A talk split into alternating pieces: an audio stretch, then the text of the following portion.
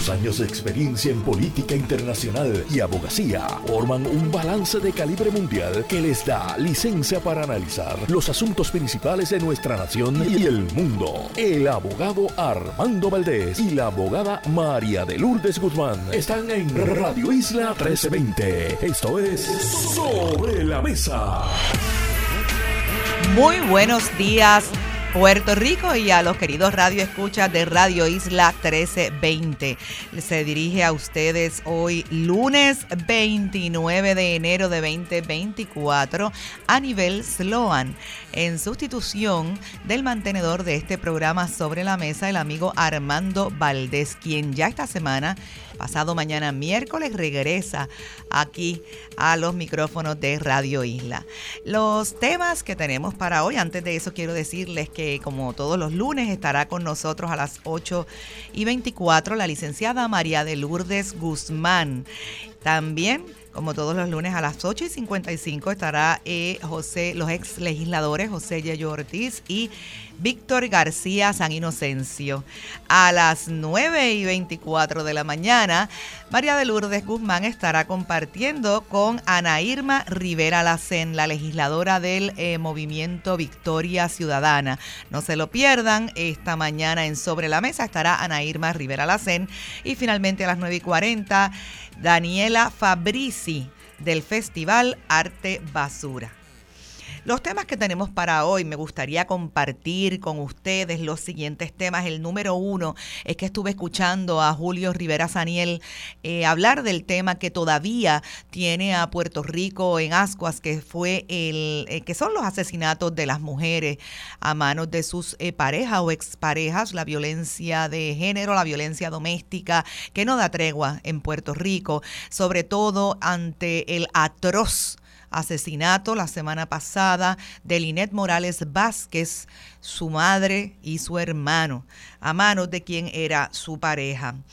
Eh, y entonces particularmente hoy el tema que quiero tocar en relación a ese asesinato es el de las sanciones a los jueces y juezas que se equivocan y cómo la OAT o la Oficina de Administración de los Tribunales trata ese asunto eh, y cómo lo debería tratar a mi juicio. También quiero tocar con ustedes, darle seguimiento al tema del convenio colectivo de eh, Centro Médico y el acuerdo alcanzado, dónde estamos, qué va a pasar esta semana, qué podemos, ¿verdad?, esperar eh, para la solución definitiva de ese asunto que nos tuvo tan preocupados la semana pasada. Ustedes saben que yo toqué el tema todos y cada uno de los días de la semana pasada, del lunes a, viernes, que tuvo, que llegó a feliz término eh, con el acuerdo alcanzado el jueves por la administración y los empleados.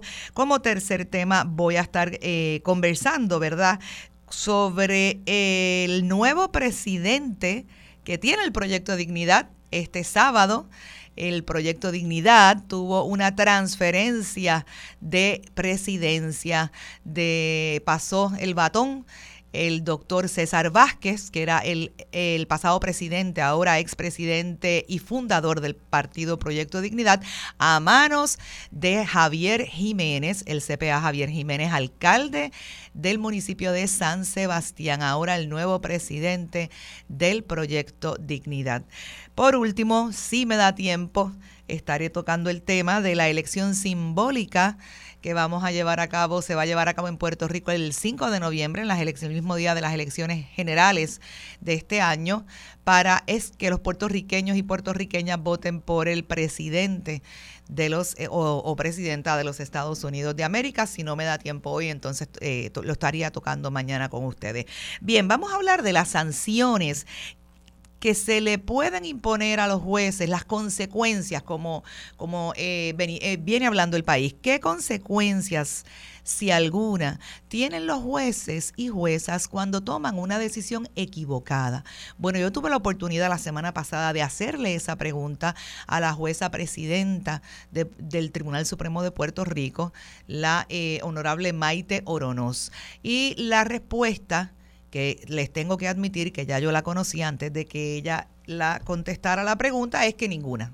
En Puerto Rico los jueces y juezas no tienen consecuencias aún cuando cometen errores o toman decisiones eh, equivocadas que le puede incluso costar la vida a una persona, como le ha costado la vida no solamente a Linet eh, Morales Vázquez, nosotros, eh, todo Puerto Rico conoce bien el caso eh, que le costó la vida a otras mujeres en, casos de violencia doméstica, eh, entre ellas a Carla Rodríguez Ares, que esa fue la verdad, la joven de Gurabo, que también recientemente eh, fue asesinada, ella y su nueva pareja, a manos de su anterior pareja, que también recurrió, ella había recurrido al tribunal y no se fue con las manos vacías del tribunal, se fue con las manos vacías y también antes de que llegara la próxima vista que se le iba a dar a la fiscalía, fue asesinada.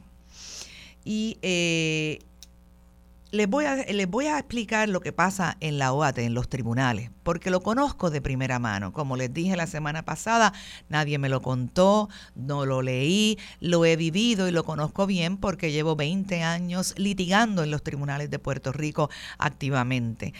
La, eh, la rama judicial tiene la noción, tiene la verdad, la idea, la cual yo pues eh, se la respeto e incluso entiendo que quizás en otro tiempo, antes, pues tenía un sentido que ahora lo ha perdido y es el sentido de que la rama judicial entiende que si defiende a sus jueces, no importa que se equivoquen, si los defiende a capa y espada, está defendiendo así la imagen de la rama judicial ante el país y que viceversa, si, si sanciona a los jueces que se equivocan, si se admite que hubo una equivocación a tal nivel de que hay que sancionar a ese juez o a esa jueza, pues eso lesiona, mancilla la confianza que el país le puede tener a la rama judicial. Me parece que antes, en verdad, antes de que ocurrieran todos estos casos que se han llevado y antes de que existieran las, las redes sociales,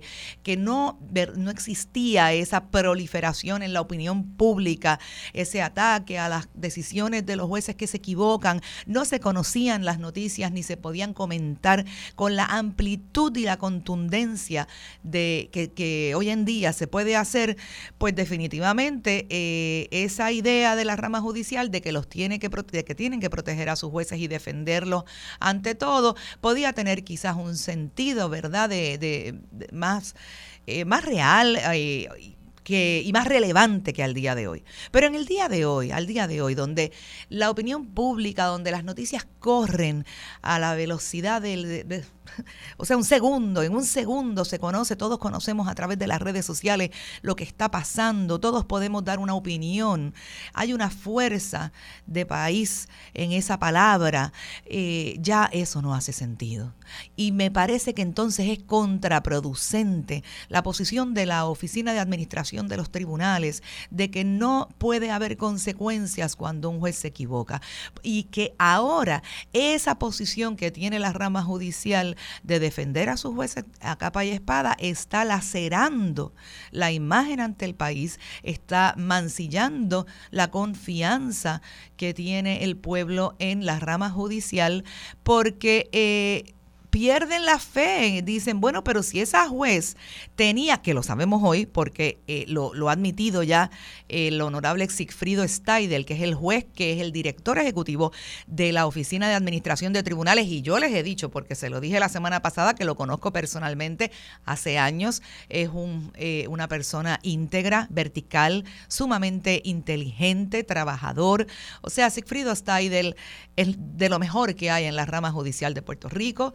eh, y em, idóneo para dirigir eh, la Oficina de Administración de Tribunales y ha admitido que esa jueza se equivocó, que esa jueza sí tuvo ante sí el informe que, eh, que le que recomendaba, ¿verdad? Que, que la, la, consecuencia era la instalación del grillete electrónico. Ese individuo tenía que haber salido de allí con un grillete electrónico. A mi juicio, la jueza también se equivocó al imponer una raquítica fianza de 5 mil dólares, como si ese hombre se hubiera robado un aguacate en la plaza del mercado, cuando ya esa jueza sabía que él había violado una orden de protección y que no, había, no tenía ningún respeto ni por las órdenes del tribunal, ni tenía ningún respeto por la integridad y la seguridad de esa mujer, porque ya él, conociendo la orden de protección, la había violado. Así que ella no podía imponer 5 mil dólares de,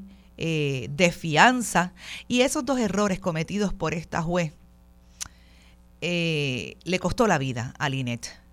Eso no es un... La, la jueza presidenta me contestó en televisión que eso era un error de derecho, pero a mi juicio eso no es un simple error de derecho, porque eh, el no estudiar, el que un juez no investigue suficiente, el que un juez no estudie y el que un juez no se conozca la ley cuando la está aplicando sobre la vida de las personas, eso no es un simple error de derecho.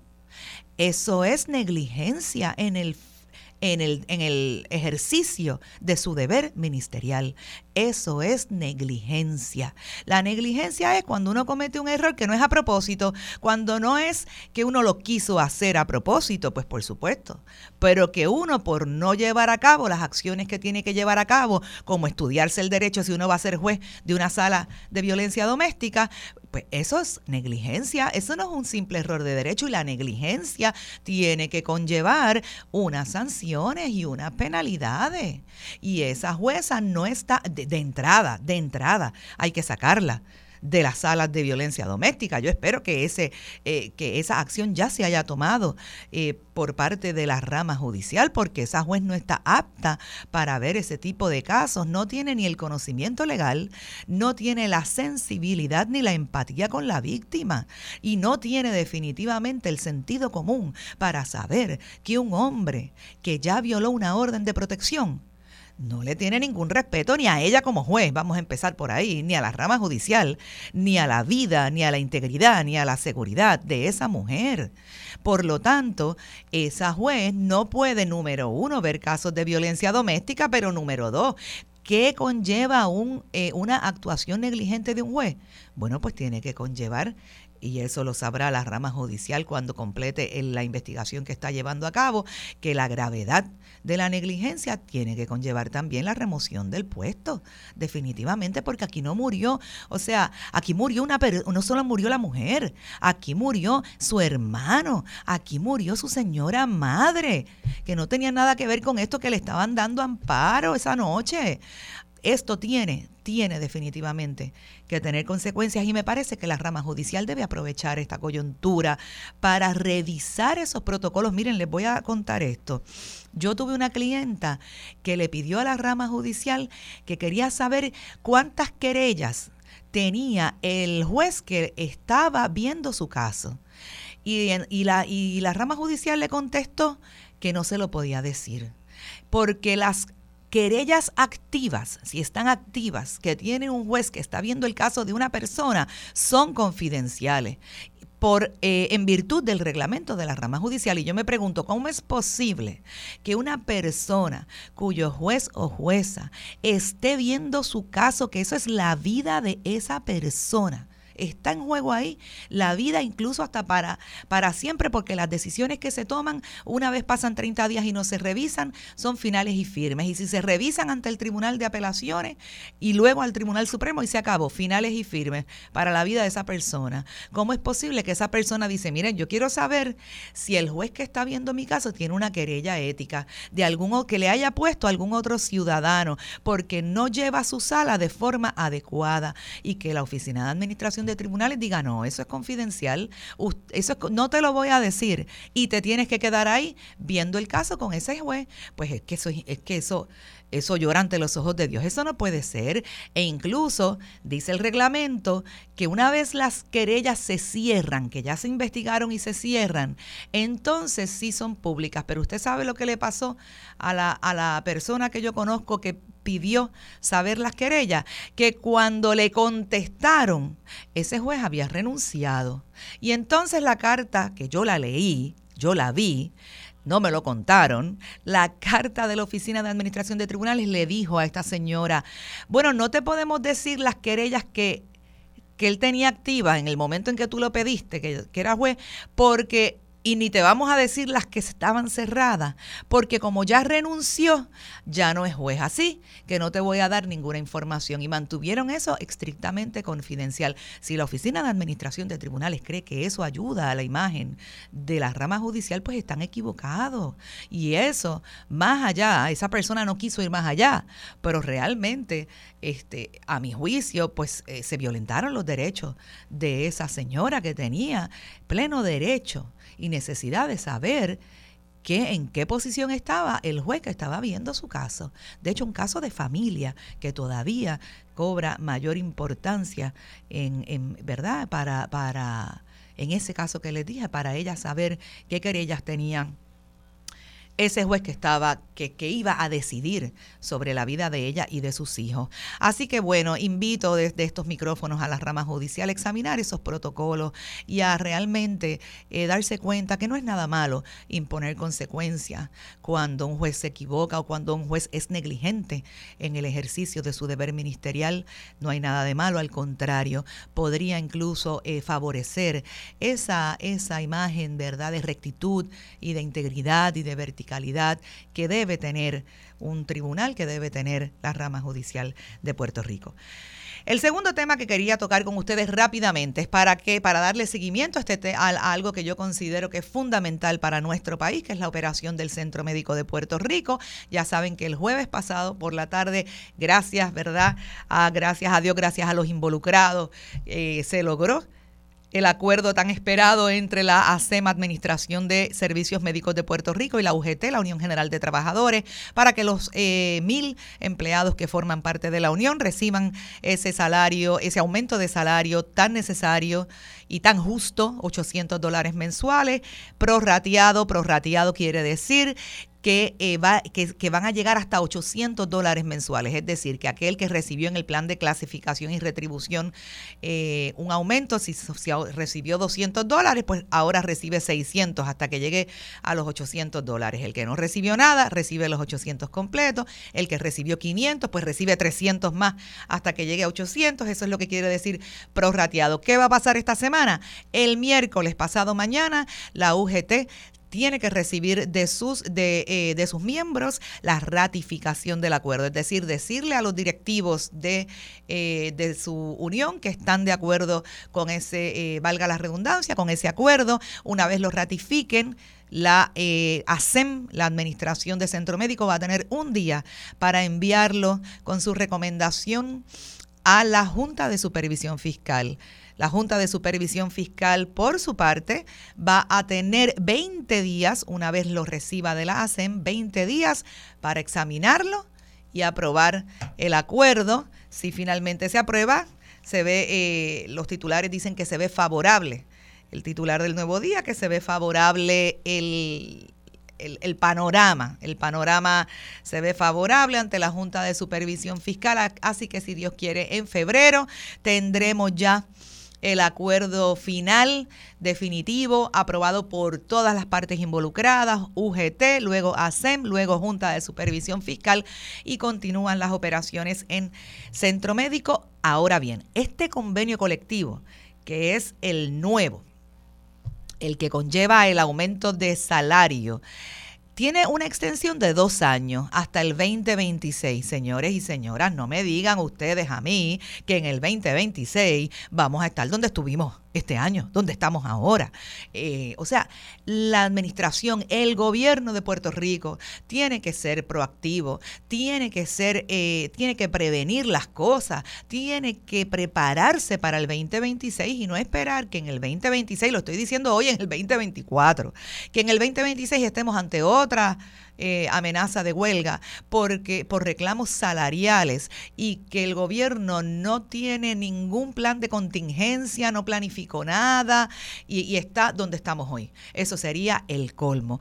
Vamos a Ahora que estamos en año eleccionario, vamos a preparar ese proyecto de país del que todo el mundo habla, pero que nadie ve.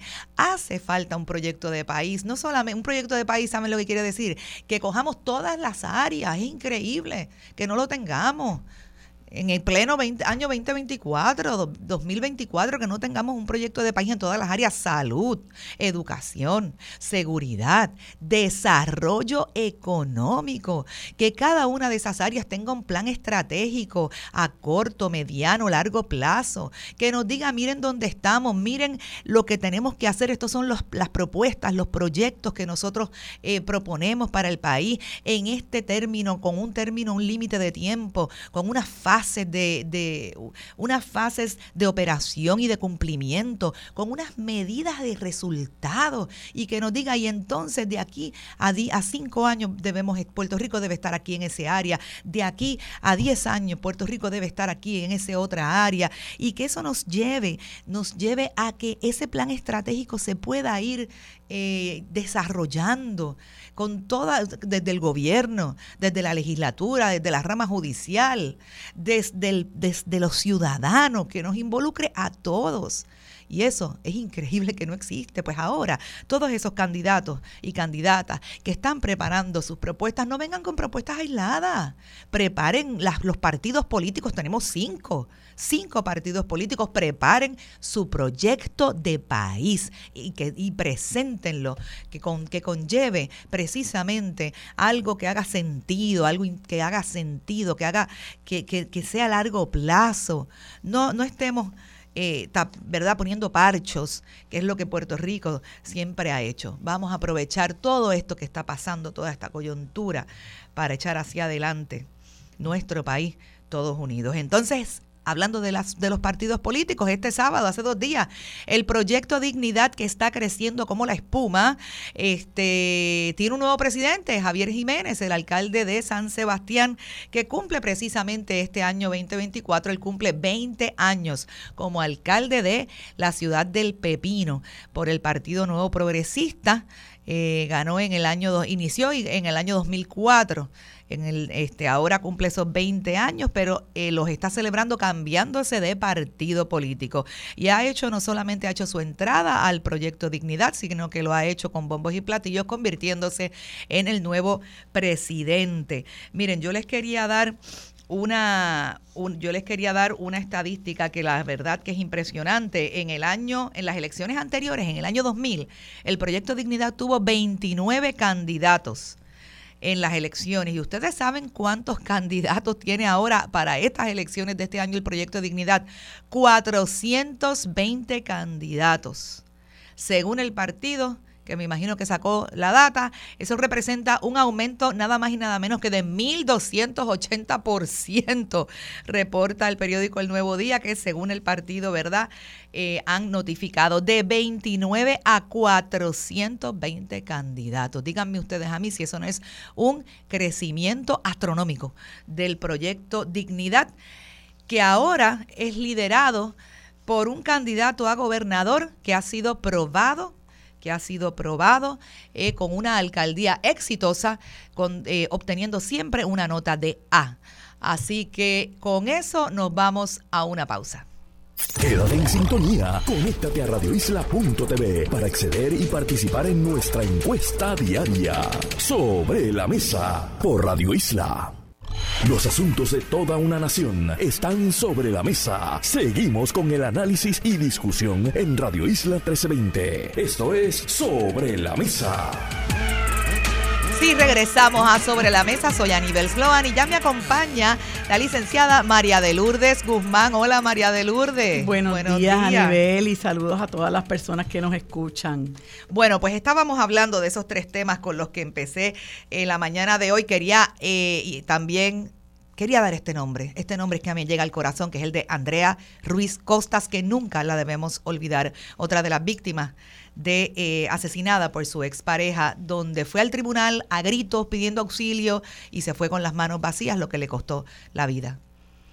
Mira, yo escuché con mucho interés esa, esa exposición tuya sobre la cuestión de los jueces, que es algo que a mí particularmente, como a ti también, nos ocupa mucho porque pues eh, estamos en la litigación activa de los casos eh, y yo tengo que decir que mm, en Puerto Rico eh, acostumbramos a reaccionar a los eventos y luego de que reaccionamos y empezamos a repartir culpas para allá y para acá y para acá y para allá, pues el, el asunto muere, pero dejamos de hablar en profundidad del tema. Y en el caso de la violencia doméstica que nos arropa, en el caso de la violencia doméstica que está aumentando de manera alarmante, de manera bien preocupante por estos casos que estamos viendo, yo creo que eh, tenemos que empezar a discutir la necesidad que hay de que aquí se trabaje con los agresores y se implemente el currículo de perspectiva de género, que yo creo que es muy importante para empezar a cambiar eso, lo, lo discute muy bien eh, en parte de la columna de ayer que publicó el, el periodista Benjamín Torrecotay, para un poco ir cambiando estos estos constructos sociales que, tenemos las mujeres y tenemos los hombres, eh, y tienen los hombres, perdón, de, de, lo, de cómo ellos miran a las mujeres eh, y esta cultura que se llama del patriarcado, mediante el cual muchos jóvenes, muchos niños crecen creyendo que mamá está ahí para cuidar la casa, mamá está ahí para cuidar los niños, mamá está ahí para hacer lo que diga papá. De hecho, yo creo que es importante recalcar, hace 40, 30 y pico de años, el Código Civil aquí decía que el hombre era el que decidía el domicilio de la pareja y que la mujer, asimismo lo decía la disposición legal, la mujer, la mujer llevará el apellido del marido. Y el, el marido era quien administraba la sociedad legal de gananciales, así que la mujer se limitaba a ser una mera observadora mientras el hombre administraba el dinero que entraba, claro, porque como el hombre era el principal proveedor, eh, pues entonces la mujer no tenía absolutamente nada que decir sobre la administración de las finanzas del hogar. Y poco a poco, ¿verdad? Se fue rompiendo con eso, pero, pero todavía hay unos, unos constructos sociales en esta sociedad eh, y hay unas, unos roles particulares que eh, gran parte de nuestra población cree que tienen que jugar y, con eso hay que trabajar, hay que educar a nuestra gente para que cambie esos paradigmas y entendamos que nosotros tenemos que respetarnos unos a otros y que todo el mundo es dueño de su vida, dueño de su destino y las decisiones que tome una persona en una pareja se, se tienen que respetar. Usted no puede ir por la calle en medio diciendo si no eres mía no es de nadie y te voy a matar, que es lo que estamos viendo. Entonces, ¿qué pasa? Cuando nosotros nos limitamos a la, a la crítica a lo que ocurre en el tribunal, posiblemente ya el daño está hecho si la persona está muerta o ya el daño está por hacerse. Nosotros tenemos que trabajar desde la raíz y empezar a construir un nuevo, un nuevo ser humano. Tanto las mujeres tenemos que cambiar nuestra visión sobre nuestro rol como mujeres en la sociedad y los hombres tienen que cambiarlo también.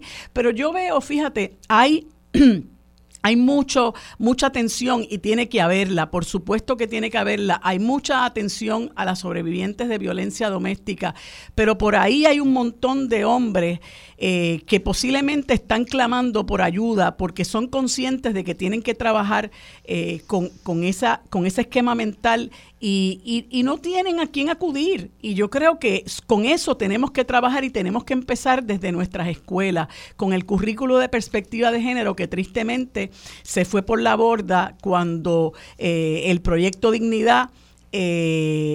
O, más bien el fundamentalismo religioso, pues chantajeó este, emocionalmente a, al anterior secretario de Educación y de momento el, el, currículo de perspectiva de género se hizo agua y ya vemos cómo desde que eso ocurrió hace más de un año eh, el, el, asunto no se ha resuelto. Y entonces eh, cada vez los casos son peores, cada vez la situación es peor. En el caso de Andrea Ruiz Costas, no se le dio la orden de protección, si mi memoria no me falla, no se le dio la orden de protección que ella buscaba. En el caso de otra joven eh, sí tenía orden de protección, pero no se, no se determinó causa por un delito criminal para el que posiblemente había causa probable. En este caso eh, eh, no se puso grillete, pero, pero, pero estamos haciendo un acercamiento mm, menos profundo de lo que deberíamos hacerlo, porque me parece que si bien es cierto que tenemos que manejar la sensibilidad y la competencia de los jueces, el problema es mucho más profundo.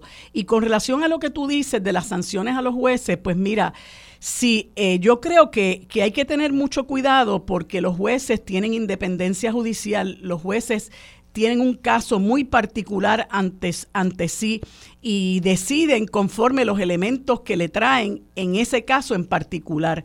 Eh, pero la realidad es que la comunidad jurídica está viviendo, no sé si, si es tu experiencia, pero yo tengo que, decir muy sinceramente, como una crítica muy constructiva, que eh, la Oficina de Administración de Tribunales, si bien algunos de sus jueces fueron muy proactivos en reclamar que se les aumentara el salario a lo que ellos entienden que tienen derecho, a pesar de que esto ha sido un asunto muy polémico, eh, se debería reclamar que aquí haya una, un método distinto para escoger los jueces porque la comunidad jurídica tiene mucha queja eh, de la competencia de muchos jueces que no son necesariamente seleccionados por sus méritos. Y, los, y la Oficina de Administración de Tribunales, si algún, alguna persona me está escuchando, sabe que lo que yo estoy diciendo es cierto que lamentablemente muchas personas son seleccionadas para diferentes puestos en, la, la, administración pública e incluyendo la judicatura por sus conexiones con el partido político en el poder.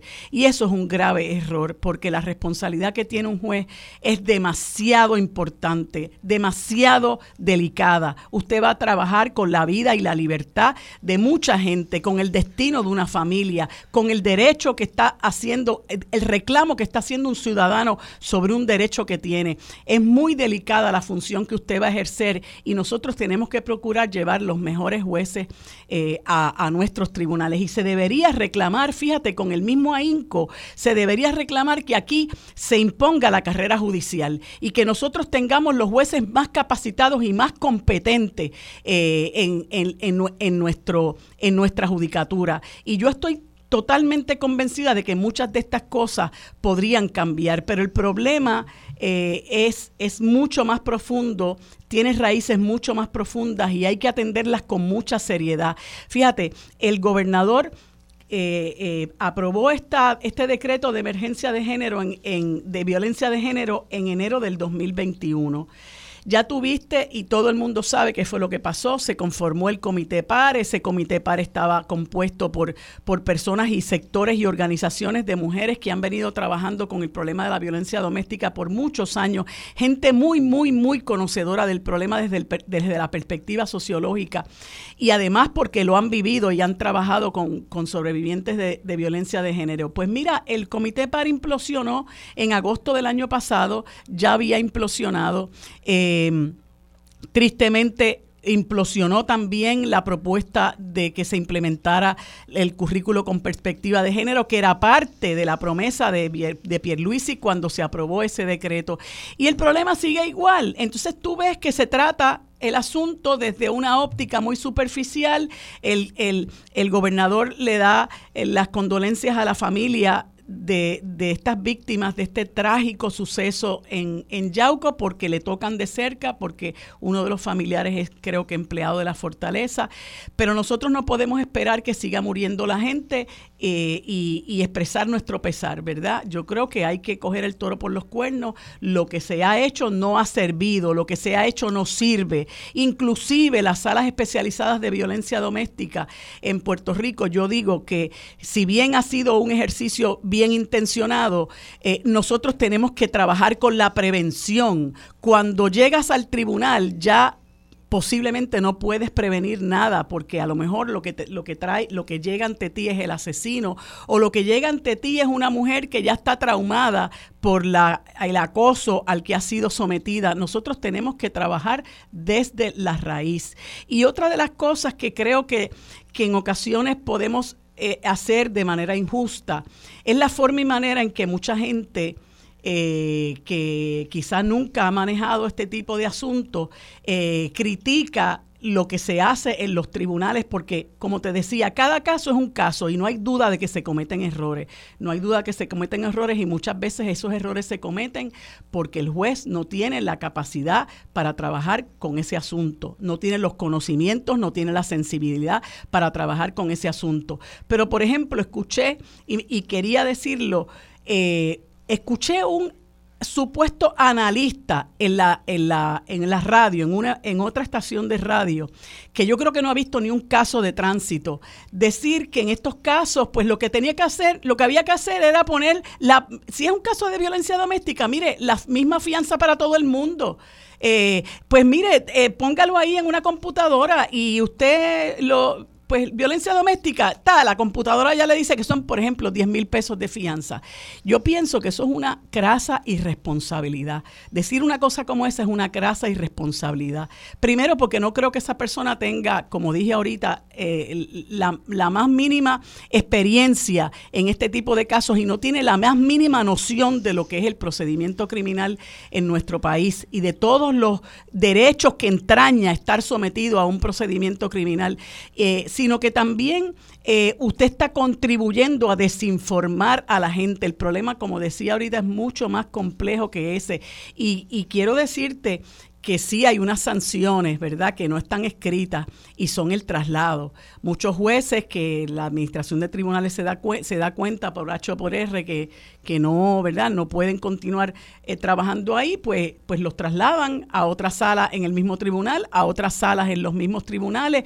Pero yo creo que es momento no solamente de hablar de cómo vamos a trabajar de manera profunda y seria con el problema de la violencia doméstica, sino también de manera profunda y seria con el problema o la situación del nombramiento de los jueces en este país. Y, y los abogados que llevamos muchos años eh, litigando en los tribunales, estamos viendo con mucha tristeza, hay que decirlo, con mucha tristeza, eh, que eso eh, se ha convertido en un problema muy serio, precisamente porque el sistema de mérito ha venido a menos, no solamente a nivel de la judicatura, sino a nivel del resto de la administración pública.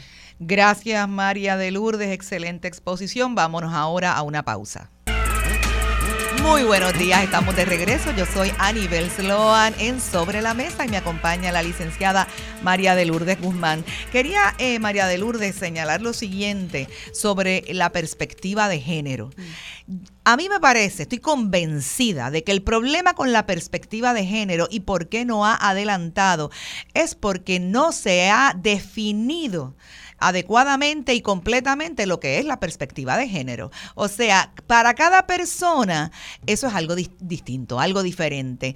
Algunos dicen que la perspectiva de género es solamente eh, para eh, evidenciar para, para la diferencia, establecer la diferencia entre los hombres y las mujeres, que son iguales, que, eh, que uno no está encima del otro, que, eh, que deben ganar las mujeres los mismos salarios, ese tipo, ¿verdad? Que deben respetarse igual, ese tipo de asuntos. Para otras personas, la perspectiva de género incluye entonces asuntos como el respeto a la comunidad LGBTQ, eh, como las, ¿verdad? Que si los baños van a ser unisex, que si los niños pueden ir o no pueden ir eh, con el uniforme de las niñas. Entonces, ¿qué pasa? Al no aclararse de forma definitiva de qué se trata cuando hablamos de, un currículo de perspectiva de género, qué es lo que se va a implantar y lo que no. Entonces el país no se ha podido poner de acuerdo y estamos como siempre en el mismo sitio, como tú dijiste, pasa un, pasa un asesinato de una mujer, eh, se crea toda esta conmoción, estamos hablando una o dos semanas de lo mismo y, en, luego estamos eh, hasta el, luego estamos en el mismo sitio hasta que maten a la próxima. Mira, yo creo que eso de la perspectiva de género se ha, se ha discutido bastante, eh, pero el problema que hemos tenido es que y se ha discutido de, de forma responsable. Eh, el problema que tenemos es que aquí eh, se metió por el medio el fundamentalismo religioso con este discurso demagógico de la ideología de género, ¿verdad? Que, que es, una, es un discurso que, que traen grupos fundamentalistas eh, que insertan temas eh, para desviar lo que realmente es la, el currículo de perspectiva de género. El otro día hablaba yo eh, extensamente con, con, doña Irma Lugo Nazario, la doctora Irma Lugo Nazario, que era coordinadora del Observatorio, del Observatorio de, Equidad de, eh, Equidad de Género, eh, que es una autoridad en estos asuntos. A mí me dio gusto hablar con ella y mucha pena que el tiempo fue tan corto.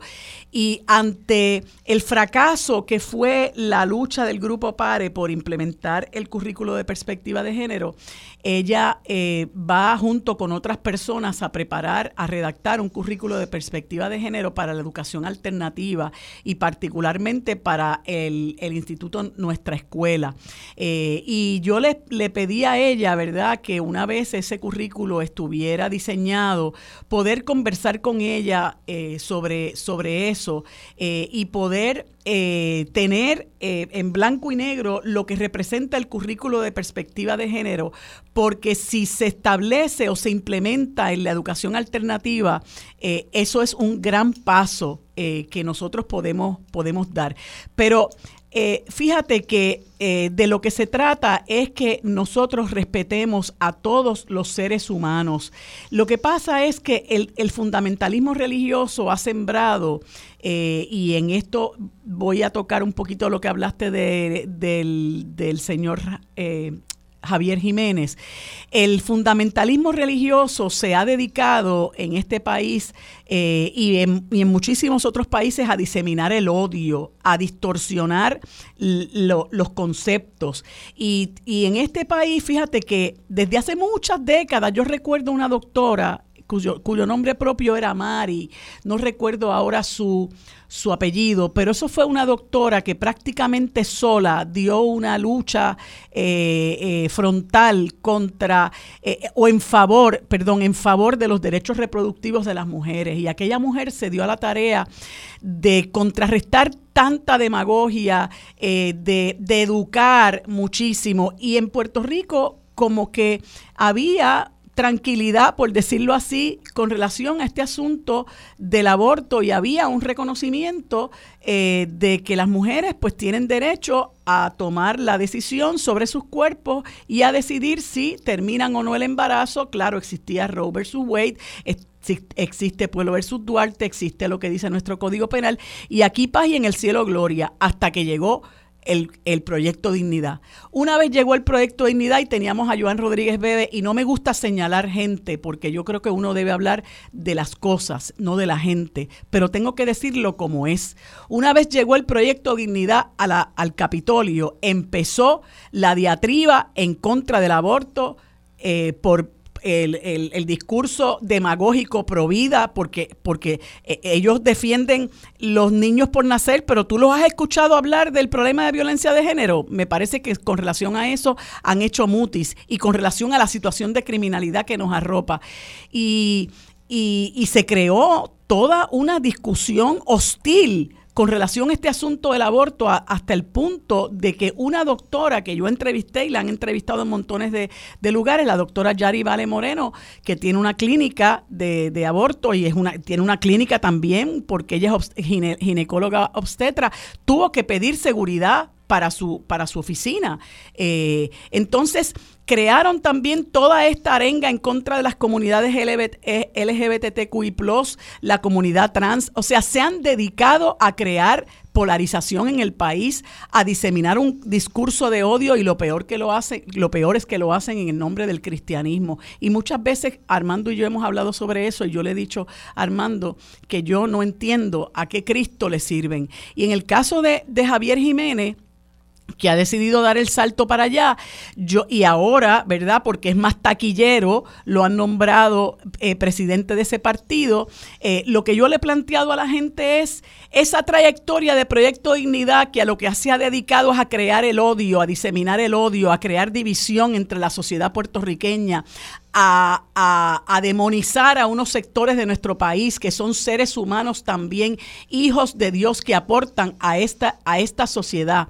Eh, usted va a apoyar un proyecto o un partido que a lo que se ha dedicado es a eso, que no tiene un plan de país para nada más que no sea crear la división María de Lourdes. entre, entre, entre nuestra gente y, más violencia, porque es un discurso violento, no solamente contra esos sectores, sino también eh, han, enarbolado la, la, bandera del comunismo, el socialismo, el castrismo, el, el chavismo, el terrorismo de la, de la Guerra Fría, discurso del que ya estamos hartos y que no lo necesitamos porque lo que tenemos que hacer es crear y establecer y fomentar un discurso de paz. Lo que te iba a preguntar era, ¿y cómo explicas tú el crecimiento tan rápido, tan este, astronómico que ha tenido el proyecto Dignidad, porque realmente eh, se han fortalecido en, en un cuatrenio, la diferencia es grandísima. Bueno, lo estaba diciendo antes que llegara, de 29 candidatos que tuvieron en el año 2000, tienen 420 este año. tienen ya un candidato a la gobernación y presidente que es con un factor reconocimiento grande y con un, ¿verdad? Con, con, un pedigrí, con un... Está aprobado, el alcalde de San Sebastián está aprobado, ellos han conseguido una maravilla de, de, candidatos. Y, y, han y atraen, atraen a miles y miles de puertorriqueños que se han sentido, ¿verdad?, eh, atraídos, valga la redundancia, y representados eh, por el proyecto Dignidad. Pero eh, podemos hablar de eso cuando regresemos de la pausa.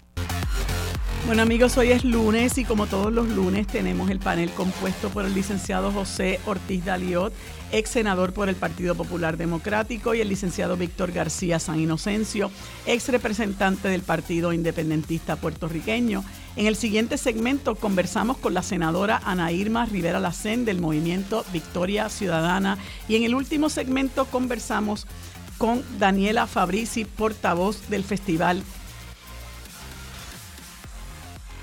portavoz de la organización Feria, Feria Calle y del Festival Arte Basura. Esto es lo próximo en Sobre la Mesa.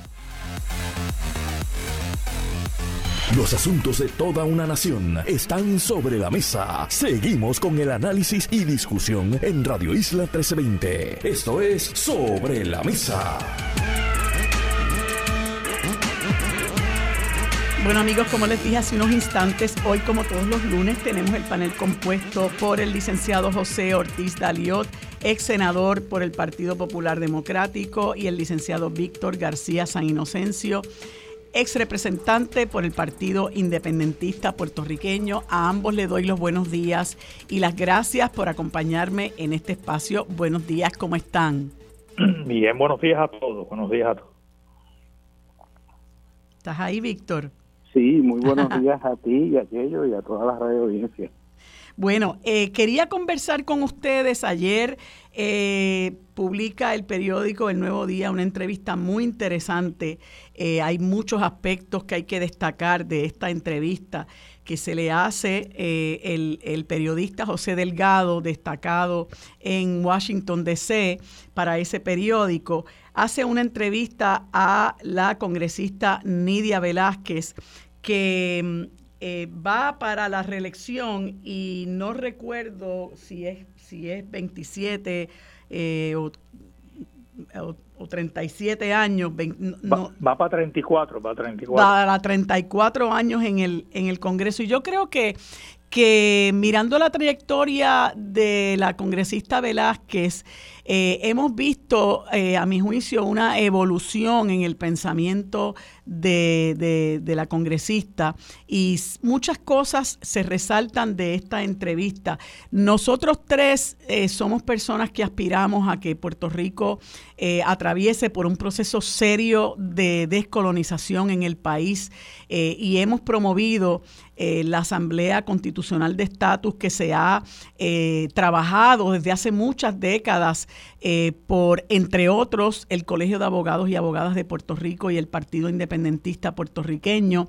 Lamentablemente, pues eso no, no ha cuajado en términos de que no hemos podido echar para adelante ese proyecto y se han hecho ahí unos aguajes eh, eh, en el Congreso, ¿verdad? Eh, y, hubo quizá algún proyecto, me parece que fue el de Bennett Johnston, me corrigen ustedes, que quizás se le veía un poco más de, seriedad en el proceso, pero no sé si ustedes coinciden en el hecho de que eh, la, clase política estadounidense, la, conformada por tanto Partido Demócrata como Republicano, eh, a fin de cuentas está muy conforme con el presente estado de cosas, con lo que es eh, la colonia Monda y Lironda como la vemos hoy día, porque les resulta sumamente rentable.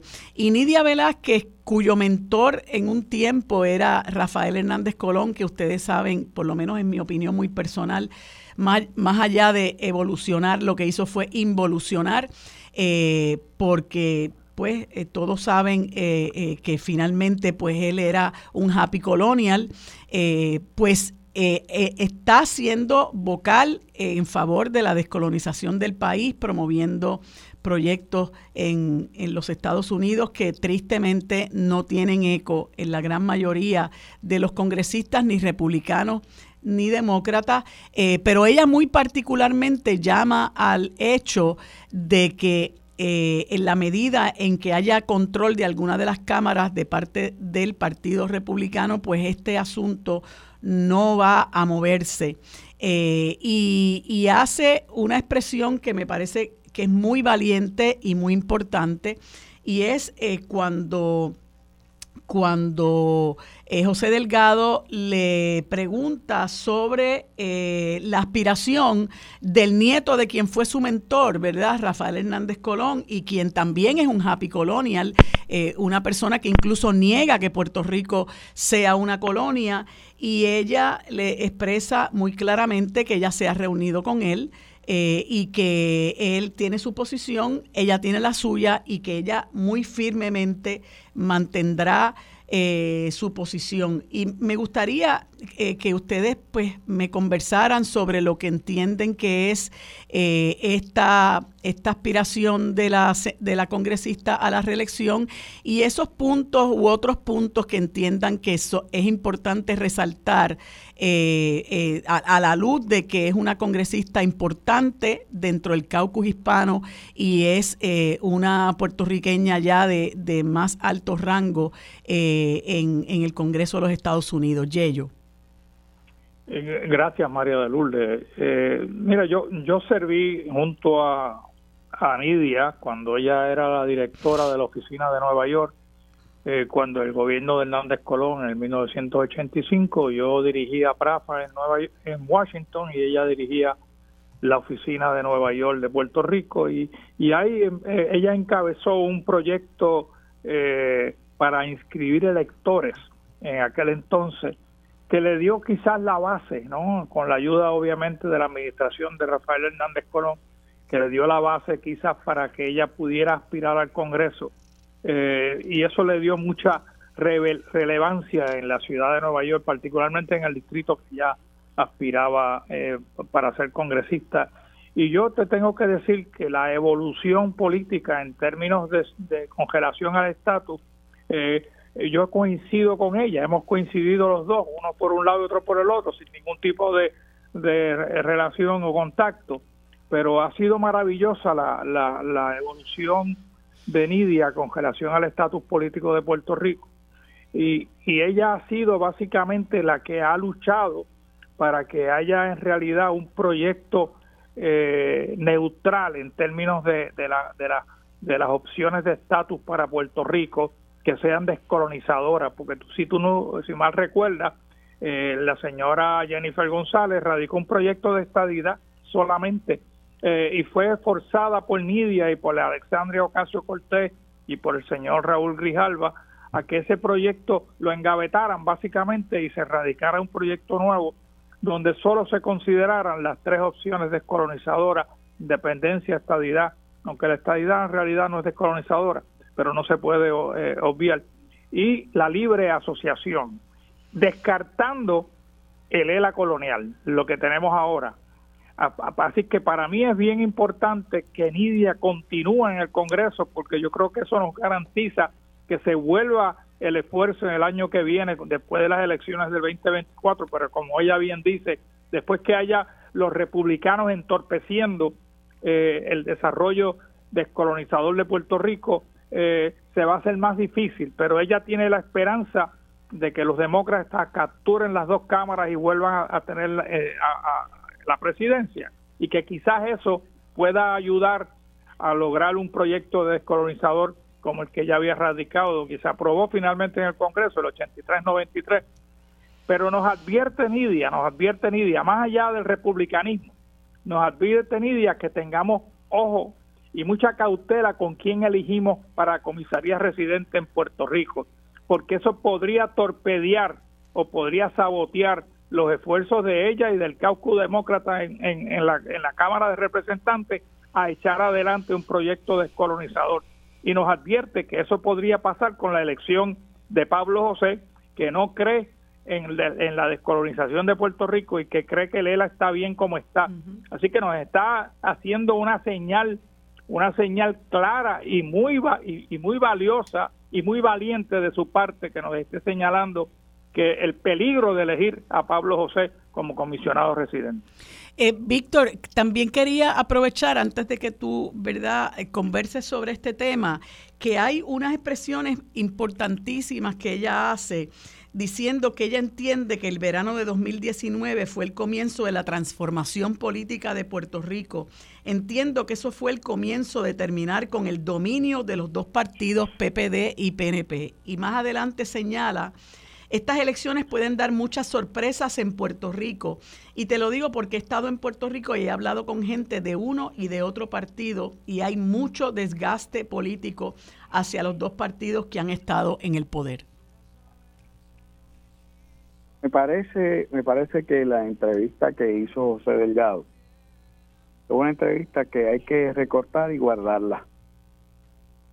Porque aquí vemos a Nidia Velázquez eh, no ya la de hace 34 años, cuando fue a dirigir la oficina de Puerto Rico en Washington, en una época donde todavía se podía para algunas personas presentar con ilusión eh, la condición colonial de Puerto Rico y y el supuesto mejoramiento de Lela dentro del ordenamiento constitucional de ese país. 34 años después de estar en el Congreso, eh, bueno, 30, 32 yo creo, ahora no estoy seguro, Nidia Velázquez con toda esa experiencia y con toda la evolución que tú has narrado y que Yello ha explicado también, pues se dirige a dos puntos medulares.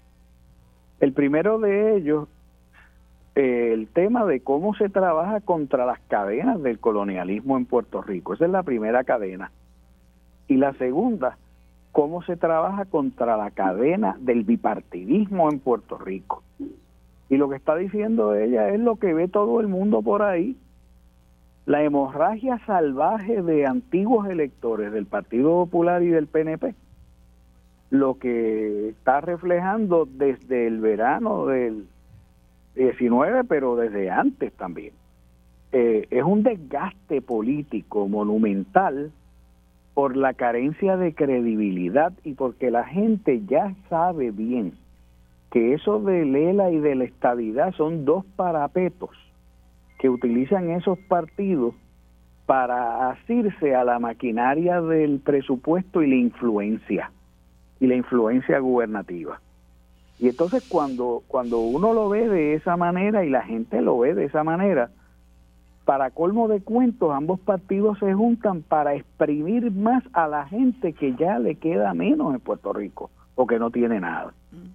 Y si a eso le añade la retraída de ladrones que se escudan detrás de una pava o una palma o de dos palabras estabilidad o ELA, que no tienen, que son simplemente planteamientos jurídicos, que no tienen ningún contenido ni asidero en la realidad política de Estados Unidos, pues es de esperar que esa segunda cadena, eh, probablemente con más probabilidad ahora mismo, perdonando la redundancia, que probablemente con más fuerza que la que la que el diagnóstico que ella hace sobre el estatus, eh, pues mira, eh, creo que es un apuntamiento fundamental que ha hecho Nidia Velázquez sobre los dos asuntos.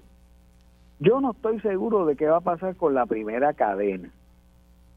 Quisiera que los puertorriqueños pudiésemos encontrar entre nosotros un camino procedimental para poder ir a Washington eh, después de, trabajar en Puerto Rico para que cada quien presente fórmulas coloniales y no territoriales y se plantea al Congreso, yo quisiera decir que se obligue a que actúen sobre, sobre el tema colonial de Puerto Rico. No me cabe la menor duda que la cuerda se le acabó al Estado Libre y Asociado. Y no me cabe la menor duda que los señalamientos que ha hecho Nidia sobre eh, este joven dinosaurico que ha presentado como candidato del Partido Popular a la comisaría residente, eh, son señalamientos que los tiene que haber hecho con, con dolor, pero con sentido de realidad. Una retranca no puede ir a Washington, ni una retranca estado librista que no reconoce el problema del colonialismo en Puerto Rico, ni una retranca estadística, estadista, sea de las del plan Tennessee, el plan Frenesí o el plan yo no sé. Eh, ¿Por qué? Porque eso es retrasar una y otra vez más el proceso de descolonización de Puerto Rico. De los eh, de la segunda cadena, de los cambios que van a pasar aquí, yo veo que eso es mucho más probable e inmediato. Lo otro pues puede tardar un poco pero hay que seguir con firmeza trabajando por la descolonización, los que creen en la descolonización, y trabajando por la independencia, los que creemos en la independencia, tome el tiempo que tome. Y ya sabemos que puede tomar tiempo. Por otro lado, tú vas a tener ahorita aquí a quien debiera ser electa comisionada residente en Puerto Rico por muchas razones. Y aprovecho y la saludo fraternalmente. Y, y de hecho, eh, María, María de Lourdes, eh, la José Delgado reseña eh, que la senadora Rivera Lacén eh, va a reunirse con Nidia esta, esta semana, así que sería interesante que en la entrevista que tú vas a tener con ella, que nos hable un poquito de eso. Bueno, vamos a ver si tenemos tiempo, porque el tiempo es bastante corto. Pero quería comentarles que precisamente las expresiones que hace Nidia Velázquez en términos de que en estas elecciones puede haber sorpresas y que ella ha percibido el desgaste de los partidos principales, es una respuesta a la pregunta que hace José Delgado sobre su opinión en cuanto a la candidatura de Ana Irma Rivera Lacén. Ella, ella eh, pues plantea que en Puerto Rico se pueden dar muchas sorpresas en este año 2020 y de hecho, eh, fíjense, hay dos, dos, asuntos que yo creo que, que, apuntan a la ineficacia de estos dos partidos políticos eh, y cómo ellos mismos se van hundiendo, ¿verdad? Van, van, van cavando su propia fosa. Y una de ellas es eh, este viaje que están está haciendo la, la, la, alianza buena, como la llama Tatito Hernández, a, España. Eh, supuestamente Tatito y, quienes le acompañan para ver los puertos de los puertos de, de, Barcelona, ¿verdad? Que yo no sé qué expertise puede tener él en este tipo de asuntos tan complejos. Eh, y allá, pues, eh, le acompañaron otro montón de legisladores y un séquito que todavía desconocemos el número de personas eh, que, que fueron con él. Y por otro lado, el gobernador, en momentos de una gran crisis para el país, por dos asuntos muy principales, además de la crisis perpetua que estamos viviendo, eh, una crisis con la, el alarmante crecimiento de casos de violencia de género y la huelga que estuvo a punto de decretarse en, el, en, el, en, nuestro principal centro de salud, que es el Centro Médico de Puerto Rico, andaba por España en la FITUR, en la Feria Internacional de Turismo, eh, y, el pueblo ve estas cosas eh, y lo, ya los toma como una afrenta, ¿no? Eh, porque para empezar, eh, ese el puerto de, transbordo de Ponce, ustedes saben que eso pues ha sido un fiasco, nadie ha podido dar pie con bola con eso. Y segundo, ir a la Feria Internacional de Turismo cuando aquí eh, se, se, habla mucho del turismo y que ha eh, crecido el turismo, pero el turismo es principalmente estadounidense, ¿verdad? Aquí no podemos hablar de los ríos eh, caudalosos de españoles o europeos que campean, que que, caminan, perdón, por, por, por, nuestras ciudades más importantes, estos, estos turistas usualmente escogen a Cuba o a la República Dominicana cuando visitan eh, el Caribe o alguna de las islas, ¿verdad? Como Antigua y Barbuda, etcétera. Eh, y, y, la gente ve eso en momentos de tan grande crisis, ¿no? Eh, y, creo que eso abona a lo que dice Nidia Velázquez del desgaste de estos dos partidos que pues lamentablemente no aportan ya nada al país. Ahora mismo em, esa huelga que estuvo a punto de decretarse en el centro médico y que está eh, en, suspenso, por así decirlo, eh, pues requiere de que la Junta de Control Fiscal, que es el ente que rige las finanzas del país y que rige el país, por así decirlo, eh, pues identifique los fondos de los cuales se va a hacer buena la oferta que hizo la ASEM a la, a la, Unión General de Trabajadores y a estos trabajadores y trabajadoras del centro médico, eh, que, que, que, de qué forma más cruda vamos nosotros a, a, a ver el, Estado colonial de, nuestro país. Mientras eso ocurre, eh, pues eh, el pueblo sigue sufriendo las consecuencias de vivir en este estado fallido eh, y yo creo que eso abona enormemente a esa expresión que ella hace de ese desgaste que ella ha visto en los partidos principales y que, y que también señala que también señala Víctor Yello. No, mira, la, ese viaje que tú reseñas a España eh, es totalmente innecesario, tanto de legisladores como del gobernador, porque ¿para qué entonces se tienen miembros del gabinete que atienden el asunto del turismo? Con la presencia del presidente o director ejecutivo de la compañía de turismo en España era suficiente. Eh, no había que gastar tanto dinero, porque no solamente fue el gobernador María de Lourdes, se unió también el alcalde de, San Juan, con su séquito. Y entonces, en, esos retratos que tú ves de, esa ceremonia que hicieron allí en Madrid, eh, no, no están los legisladores, así que los echaron por un lado, porque eran totalmente innecesarios en esa gestión. Y el puerto de Barcelona, ninguno de los legisladores que fue, eh, con excepción de quizás Jesús Santa, que creo que es ingeniero, ninguno de ellos tiene ningún conocimiento sobre la, la, la, eh, los, los, puertos, de, de, cómo operan los puertos. Eh, y no fue ni, ni le dijeron que era para ayudar al puerto de transbordo de Ponce. ¿Y dónde estaban los legisladores de Ponce? ¿Y dónde estaba el alcalde de Ponce o la alcaldesa de Ponce? ¿Dónde estaban los representantes del puerto de Ponce que tiene su director ejecutivo, etcétera, etcétera. O sea, eso era simplemente, como llaman en Estados Unidos los viajes de los congresistas, un yonque, ¿no? Eh, un viaje basura para simplemente coger unas vacaciones porque ya estamos a punto de acabar la legislatura. Y, y más aún, reseña la pobreza de la discreción legislativa que tienen los legisladores. Se, queda nada más que tres o cuatro meses de, de, la, de, la, de, la sesión legislativa. ¿Cómo, ¿Qué van a hacer en cuatro o cinco meses eh, con relación a la ayuda al puerto. Así que yo creo que eh, el pueblo tiene que tomar nota sobre cómo se gasta ese dinero en adición, y no lo ha señalado tú ni lo ha señalado Víctor, esta elección simbólica que vamos a tener en noviembre, otro derroche de dinero en la, en la Comisión Estatal de Elecciones. Víctor, si quieres comentar algo sobre esto.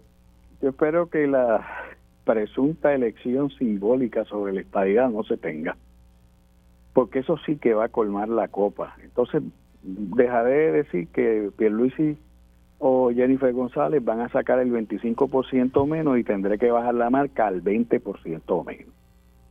Si intentan plebiscitar esto con otro aguaje más, les va a ir peor. Digo, el que sobreviva, si es que alguien sobrevive de ellos dos, de esa primaria de junio, que es una primaria terrible en términos de, de a lo bajo que se puede llegar, eh, especialmente por algunos de los portavoces de esas dos campañas. Aparte de eso, pues yo no los culpo por no haber invitado ni al alcalde de Ponce ni a la alcaldesa interina, porque el alcalde de Ponce está luchando por su vida eh, por un caso penal que es mucho más complicado de lo que quieren presentarlo. Nada, un préstamo suyo donde utilizó dinero personal para uso personal de parte del préstamo y para el pago de una deuda política eh, y puso a los empleados a pagarlo por él o algunos empleados, pues mira, es un candidato, es como un pollo eh, que es candidato a ser freído hoy en Kentucky Fried Chicken. Eh, pues no puede estar yendo a Barcelona a ningún sitio. Y en el caso de la alcaldesa interina, y ellos están alineándose para ver quién, quién llega y, se apropia de la sucesión del brevísimo alcalde. Así que esos no podían estar allá en Barcelona. Eh, pero otra vez, el tema de los viajes, yo lo he dicho tantas veces, eh, cada viaje es antipático. Mira, yo, yo no sé si te he dicho y comparto con ustedes, pero como portavoz del PIB durante 12 años, yo tuve derecho a un promedio de 20 viajes por año. Eh, hice solamente dos pagándome los de mi bolsillo, porque la mayoría de ellos realmente uno no iba a componer nada donde iba a ver. Y allí hubo viajes exóticos a, a lugares como Kazajistán para una convención de boxeo internacional Eh, y entonces, claro, eh, la copa se colmó cuando se dio un viaje a México para un asunto de lactancia, donde ya los proyectos yo los había presentado el año antes. Y cuando se regresó a Puerto Rico, el furor fue tanto que Carlos Vizcarrondo consultó y yo le dije, mira, que no se haga un viaje aquí sin, sin que sea aprobado por resolución firmada por ti y por los portavoces. El gasto en viajes se redujo al 90% y ese asunto de que iba a viajar 7 eh, cuando es que era estrictamente necesario se redujo a uno y máximo dos para darle oportunidad al portavoz del PNP en esa comisión porque yo no iba. Se redujo en un 90% ese gasto. Se le ahorró se le ahorró, se le ahorraron al país cientos de miles de dólares. Eh, así que eh, pero siguen siguen en la gran fiesta lo que debían hacer es meterse en Rey y no salir de allí eh, en la oficina de la Junta de Supervisión Fiscal a ver si le quitan los grilletes y las cadenas. Claro.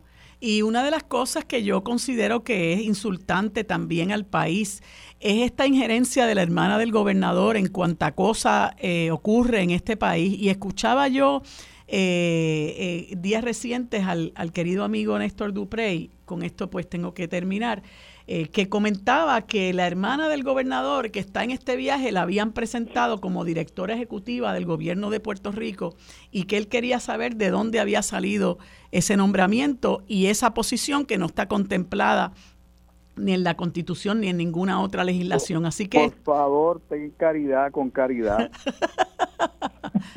bueno, yo espero que el país eh, al momento de votar eh, y analizar todas estas cosas, no solamente no tenga caridad, sino no tenga piedad tampoco, porque hace, hace falta que nos hagamos justicia.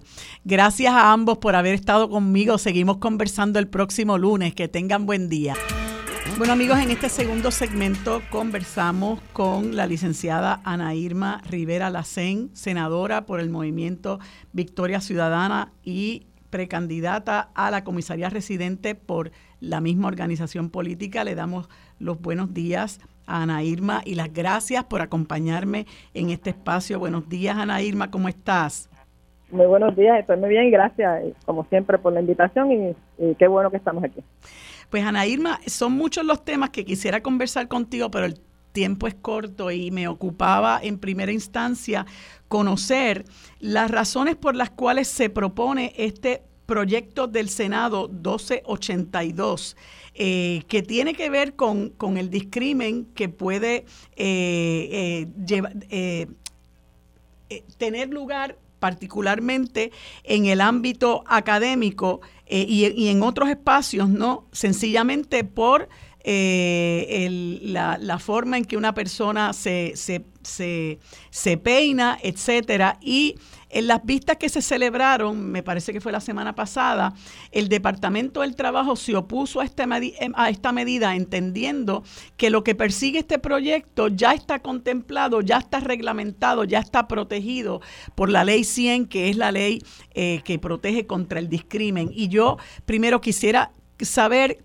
¿Qué motiva el que se radique este proyecto? Y segundo, la diferencia, ¿por qué no necesariamente lo que se propone en el PDLS 1282 no está necesariamente cubierto por la ley 100?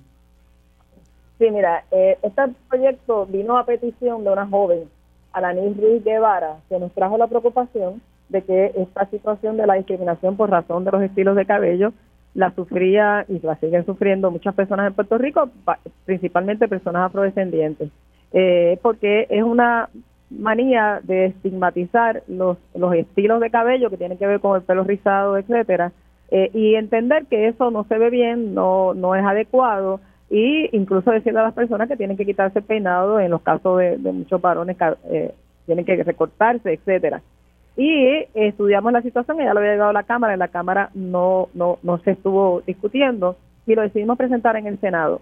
Eh, cuando empezamos a hacer las, las citaciones para las vistas, pues simplemente encontramos que había una gran cantidad de personas que querían venir a hablar sobre sus situaciones, incluyendo eh, una madre de dos, de dos muchachos eh, afrodescendientes que trabaja incluso en el espacio del Senado, que también dio un testimonio bien fuerte.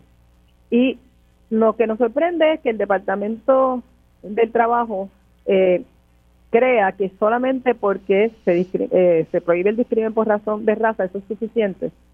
Cuando este proyecto lo que dice es que lo que puede estar implícito ahí tiene que hacerse explícito, porque precisamente como se da el discrimen por razón, eh, por los diferentes discrímenes, pero en este caso el discrimen por razón de, de racial, esta es una de sus manifestaciones, tiene que hacerse explícitamente de que esta manifestación eh, está prohibida.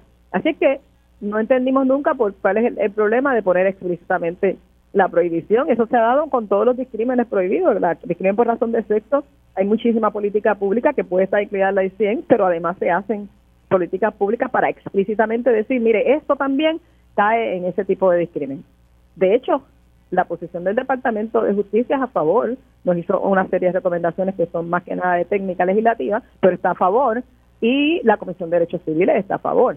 Así que que la realmente no nos no nos no nos da no nos parece que la posición del Departamento de Trabajo pues sea la correcta, pero eh, cuando tú ves a ver si no sé si ya tengo oportunidad de ver la, eh, la grabación de la vista, los testimonios que se dieron allí, es que la gente, eh, inclusive tiene niños y niñas en colegio, por usar los ejemplos que se salieron en la vista, y eh, esa institución educativa, por ejemplo, reconoce que no puede discriminar por razón de raza, pero a la misma vez tiene un reglamento que abiertamente y explícitamente prohíbe el tipo de, peinado eh, que, precisamente es, es objeto de esta medida, o sea, los estilos de cabello que se identifican mayormente con las personas afrodescendientes. Entonces, si estuviera tan claro, tan explícito, tan tan eh, incluido como decía el Departamento de Trabajo, pues no tendríamos ese problema, ¿verdad? Pero es que las cosas hay que hacerlas, la gente tiene que saber y tiene que decir cómo es que se manifiestan los diferentes discrímenes. Así que esta medida lo que hace es poner explícitamente la prohibición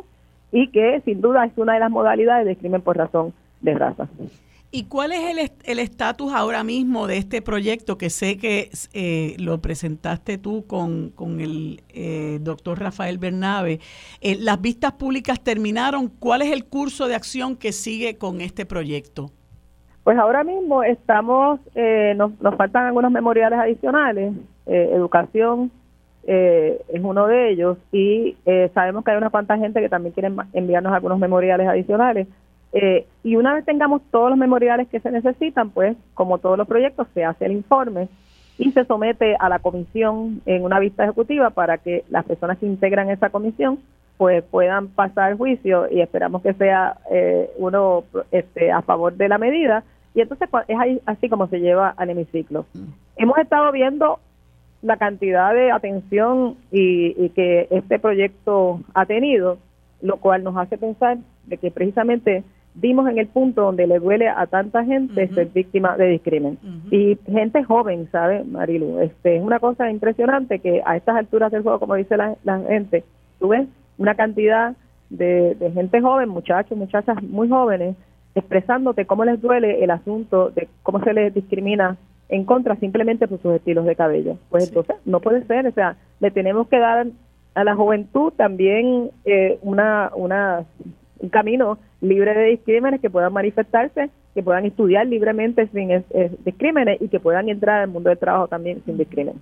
Y fíjate que lo importante que resulta ser que, que estos asuntos se discutan porque hasta que no se discuten y no se le da la oportunidad a otra gente a expresarse sobre sus propias experiencias, la gente no se da cuenta que realmente hay discrimen. Yo recuerdo hace muchísimo tiempo cuando en este país la gente tranquilamente decía, no, si aquí no hay racismo, pero la realidad es que tienes que hablar con quien recibe ese racismo, las diferentes maneras en las que recibe ese racismo y nos damos cuenta de que efectivamente hay discrimen, en este caso, bueno, eh, eh, por razón de raza y, y en muchas ocasiones resulta ser hasta una violación del derecho a la libertad de expresión de la persona, porque yo me peino como yo quiera, eh, ¿verdad? Además de que si ese es mi pelo natural, pues no veo por qué tiene que venir una autoridad a indicarme a mí que me tengo que peinar de tal o cual forma cuando la persona que no tiene el pelo como lo tengo yo, pues no recibe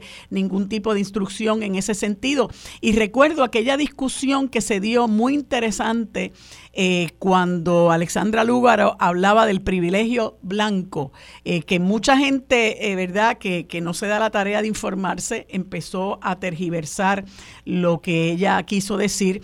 Y cuando se discuten cosas como esa, vemos ¿verdad? A flor de piel vemos cómo se manifiesta el privilegio blanco, porque los que no, los que quienes somos blancos o blancas y no tenemos problemas por, por, el, por el tipo de pelo que tenemos, no recibimos ese trato y no reconocemos ni, ni sabemos que efectivamente ese discrimen existe. Eso es así, eso es normal, eso, por eso mismo se normaliza el discrimen y no se ve. O sea, ese tipo de, de, de, de medida y de los testimonios que salen le hacen ver a la gente, mira, eso que tú dices que no está sucediendo, sí sucede, así como se manifiesta, y pero se normaliza tanto el discrimen que no se ve, y se normaliza incluso pensar que efectivamente el decir a una persona que no lleve eh, su estilo de cabello natural no está mal, y que eso no es un discrimen contra eh, la persona o un discrimen, en este caso, eh, una de las manifestaciones de discriminación racial. Y eso es importante, de hecho, Marilu, tú sabes que por eso es que logramos incluso la aprobación de lo que es la ley 24 del 2021, que reconoce que Puerto Rico tiene un problema de racismo, que tenemos como pueblo que combatirlo, eh, y que además reconoce que tenemos que tener orgullo de nuestra descendencia. Y la, la celebración de todo esto que estoy diciendo, supone que en marzo de este año, eh, como ha sido en marzo del año pasado, en los últimos dos años, eh, en las escuelas, en diferentes agencias, se está hablando del tema del racismo y que lo vamos a cómo combatirlo. Así es que esto va en esta misma línea, es el reconocer las diferentes manifestaciones de racismo que tenemos como pueblo para poderlas reconocer y poderlas combatir.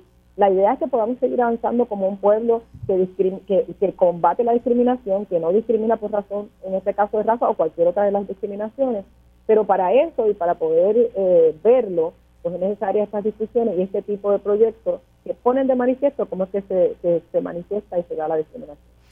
Mira, y Ana Irma, en, en, en, medio minuto, un minuto que me queda, eh, leí que vas a visitar eh, Washington y te vas a reunir con, con la congresista Nidia Velázquez y también eh, hiciste, me parece que fue, me, me corrige, una afiliación al, al Partido Demócrata.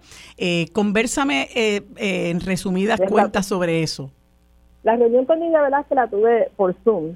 Ah, eh, Ya, y la tuve ya, eh, pero y fue muy buena. Creo que eh, incluso un poco después de las expresiones que ella incluso ya le había hecho al, al, periodista que salió del periódico.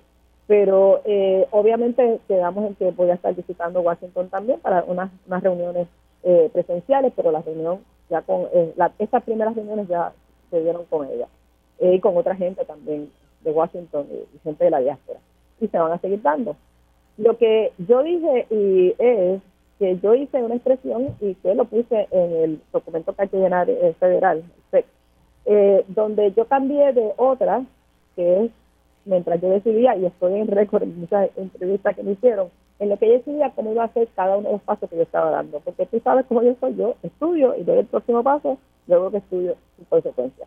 Y ahí decidí que iba a poner demócrata en el sentido de que yo estoy diciendo que yo voy a hacer caucus con la plataforma, de lo que es la plataforma del Partido Demócrata, como han hecho caucus eh, otra gente, Bernie Sanders, Alexandria, y que voy a hacer caucus con los grupos y, e intereses y alianzas de los grupos y los caucus eh, más de avanzada, voy a hacer caucus con caucus negros, latinos, mujeres, eh, pero también eh, que podamos hacer un caucus de los de los territorios. Eso es lo que yo dije, y eso tiene dentro de la política del Congreso, pues tú tienes que decidir cómo tú haces, en, qué, en dónde tú te vas a tomar en caucus.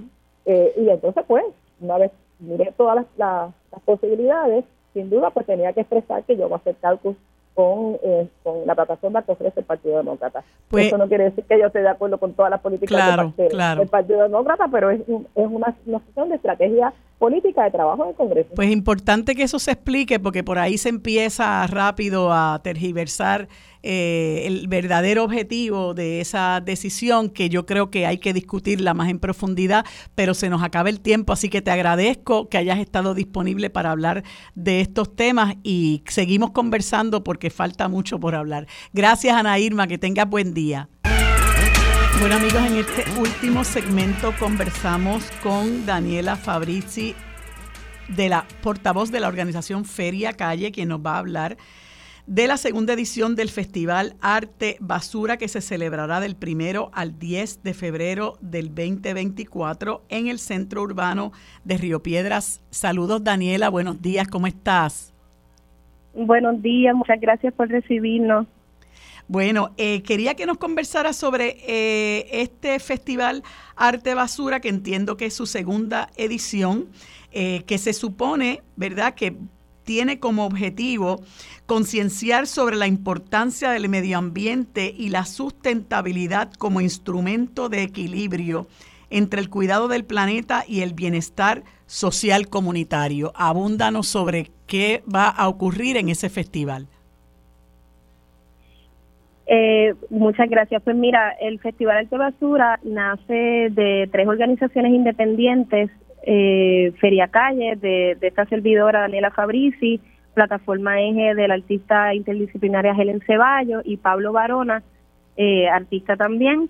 Nosotros unimos fuerzas realmente con proyectos que ya trabajan con la comunidad, que ya trabajan con la basura y también con muchos colegas y amigos que trabajamos estos temas de de resiliencia, de conciencia ambiental, de conciencia de, comunidades marginadas, espacios abandonados. Entonces el festival viene a ser como, como, como ya un junte de todos estos trabajos de muchos años. El festival lo que quiere es concientizar sobre el medio ambiente y también sobre el consumo, sobre el sobreconsumo. Entonces, artistas al fin, pues lo llevamos desde pues lo traducimos al arte y lo que podemos hacer con estos desechos eh, de manera que sea no solo visible y atractivo, pero que genere un diálogo, genere una conversación sobre qué podemos hacer en comunidad.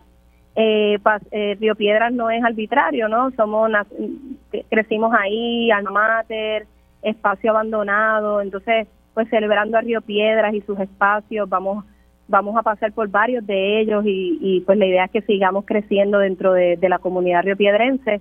Eh, van a haber, va a haber mercados, charlas, talleres, ciclo de cines, eh, ay Dios mío, noche, noches performáticas, productos agroecológicos, sistema de reciclaje y recolección de materiales, instalación, exhibición, música en vivo e intervenciones artísticas. Así que es súper variado, es para toda la familia. Hay, hay, hay algunos shows más, más adultos, también hay, hay eh, en el mercado es totalmente familiar, también hay, hay, va a haber un concierto para, para las niñas y, y, los jóvenes, que los mocosos, que es un grupo de punk rock que también lleva muchos mensajes importantes, así que un poco de todo alrededor del tema. ¿Y el festival va a ser en un lugar en específico o en diversos espacios del centro urbano de Río Piedra? Te voy a, ahora mismo tengo, estoy aquí con otra de las codirectoras, Helen Ceballos, le, cuenta esa parte ahora mismo. Muchas gracias.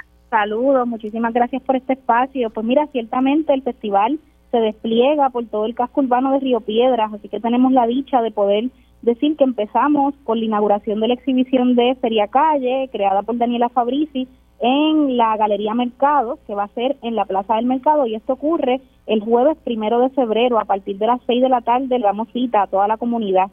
Luego, el viernes 2, eh, los colectivos de Paseo 13, Poncil y Creación, eh, Propis Collective van a hacer una pieza que se llama Rompe Circuito y esa pieza va a ser en el Teatro Paradise, el viernes 2 de febrero a las 6 de la tarde. Continuamos con la programación durante el fin de semana, el sábado 3 y 4 va a ser el Feria Calle, el Mercado, Feria Calle Niños y el concierto de los mocosos. Citamos a todos los padres que quieran y madres que quieran llevar a sus niñas el domingo 4 de febrero a las 5 de la tarde. Empezamos a las 3 con la comparsa, y luego entonces sigue el concierto. Y le queremos recordar que este festival tiene 10 días de duración, por lo tanto el viernes 9 de febrero, la semana siguiente, vamos a tener el Festival de Arte Alternativo Mezcolanza, su onceava edición. Yo soy la directora de Mezcolanza hace ya 11 años y es un festival eh, artístico multidisciplinario. Ahí vamos a tener la eh, la alegría de, presentar el trabajo de artistas como Deborah Jón, que tiene muchos años también trabajando con materiales, eh, eh, Miki Negrón, Eduardo Alegría, Jaime Maldonado, Leo Torres, es un sinnúmero de artistas que nos acompañan, Bomba Vice, vamos a tener Bomba en vivo, em, y el sábado 10 cerramos el festival con la colaboración de Feria Calle y La Boribogue, y vamos a tener la Trash Gala, también es, estos últimos dos eventos que mencioné van a ser en el antiguo colegio La Milagrosa. Volviendo a, pues, a tu pregunta sobre los espacios, estamos eh, muy contentos con todo el apoyo que hemos recibido eh, del Fideicomiso de Río Piedra, el Instituto de Cultura, el municipio de San Juan, que todos han pues aunado fuerzas para poder hacer este proyecto posible. Eh, y pues haciéndole honor a la verdad, es un proyecto autogestionado que necesita mucho apoyo, así que le exhortamos a la comunidad de Radio Escuchas y a todas las comunidades que se interesen en este tema que nos sigan apoyando. Eh, todavía hay mucho que hacer y, mucho que cubrir, así que se pueden referir a nuestras redes sociales en el Festival Altibasura en Instagram. Ahí están los modos en los que pueden hacer su aportación. Cualquier cantidad es, es bien, bienvenida para, para poder hacer esto. Y, y bueno, y si, y si no es una manifestación en metálico, también tenemos un, un sistema de voluntariado. Eh, la comunidad de Río Piedras está invitada a participar en este festival. Es para la comunidad y es desde la comunidad. Eh, como mencionó Dani, nosotros somos, fuimos y somos y seremos eh, gallitos y jerezanas de la Universidad de Puerto Rico, así que estamos ahí también en una devolución afectiva con nuestras comunidades. El sistema de voluntariado está abierto a través de las redes sociales, la gente puede llenar nuestro formulario y añadirse a cualquiera de los eventos, a dar la mano, a ser parte del festival. Eh, es un proceso de aprendizaje, cómo nosotros podemos ser eh, más cónsonos con el medio ambiente.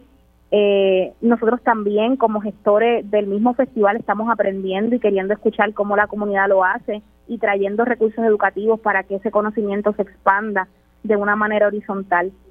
Así que pues eso es un poco el resumen pues de toda a mí me parece, me parece excelente porque una de las de los problemas que nosotros tenemos en Puerto Rico es la excesiva acumulación de basura. De hecho, hace varias décadas nosotros acumulábamos 3.3 toneladas de basura por, por, por, por eh, per cápita, ahora creo que son 5.5. Eh, y, y, bueno, tristemente eh, la autoridad de desperdicio sólido no existe. Eh, y mucho menos hay una política pública en favor del reciclaje que tanto, tanto la necesitamos. Así que ustedes están haciendo un trabajo encomiable, ¿verdad?, para tratar de paliar este, este, este problema. Eh, y, y, la pregunta que les hago es, dado que aquí no hay una política pública de reciclaje, eh, pues eh, cómo ustedes se allegan los materiales, ¿verdad? ¿Cómo trabajan con este asunto? Porque creo que ustedes, pues, a la luz de eso, de que están haciéndolo, es una, un proceso de autogestión, eh, pues, pues debe ser mucho más difícil. Sí, realmente aquí hay unas gestiones bien interesantes que yo creo que el festival quisiera hacer una herramienta de, de, visibilización, o sea, sí, sí, sí hay en la isla, autogestionados, eh, y pues un poco de eso se trata, ¿no? Que empecemos a ver esto, que hagamos un mapeo de estas, de, de, estas iniciativas activas eh, sobre reciclaje, sobre recopilación de materiales y pues entre nosotros eh, por, por, por diferentes experiencias de, de proyectos artísticos pues nos hemos nos hemos inclinado hacia el arte hecho con material de, descarte. Es una decisión realmente este como, como material porque pues lo entendemos como un arte social, o sea, partiendo de, un activismo eh, social y socioambiental, eh, entendemos así, ¿no? Eh, como cómo expresarnos. Pero pero sí, vamos a tener ese sistema de reciclaje, también vamos a tener a TAIS, que se dedica justamente a la composta, a todo lo que son los compostables, los biodegradables. Así que mientras hacemos activos a, los participantes y a quienes nos visitan, ya sembramos esa semillita de que todo esto existe y de que todo esto es posible dentro de las producciones. Yo creo que un poco cuando cuando eh, para mí eh, esto debe ser un prototipo de todo de todo de todo porque es que tenemos que pensar el arte como algo con, con su contexto eh, cuándo está pasando y estamos en este momento en esta época donde es alarmante no es un llamado es como tenemos que tomar acción y a través del festival de basura es un llamado a que cualquier festival de otra índole pues empecemos a meter estos sistemas de reciclaje, entendamos cómo podemos minimizar el desperdicio. Eh, así que eh, un poco abarcamos eso también al, al visitarnos y, entretenerte, pero también llevándote un mensaje bien profundo de, de cómo, cómo un llamado de acción social. Pues que pues qué bueno, qué bueno, ¿verdad? Esa iniciativa. Eh, más información en la página de Instagram del Festival Arte Basura. Gracias a Daniela y gracias a Helen por habernos dado esa información tan importante para que la gente apoye este esfuerzo que es muy loable. Amigos, hasta aquí el programa sobre la mesa. Gracias por habernos acompañado. Nos vemos en el día de mañana. Lo próximo es Mili Méndez en Dígame la Verdad.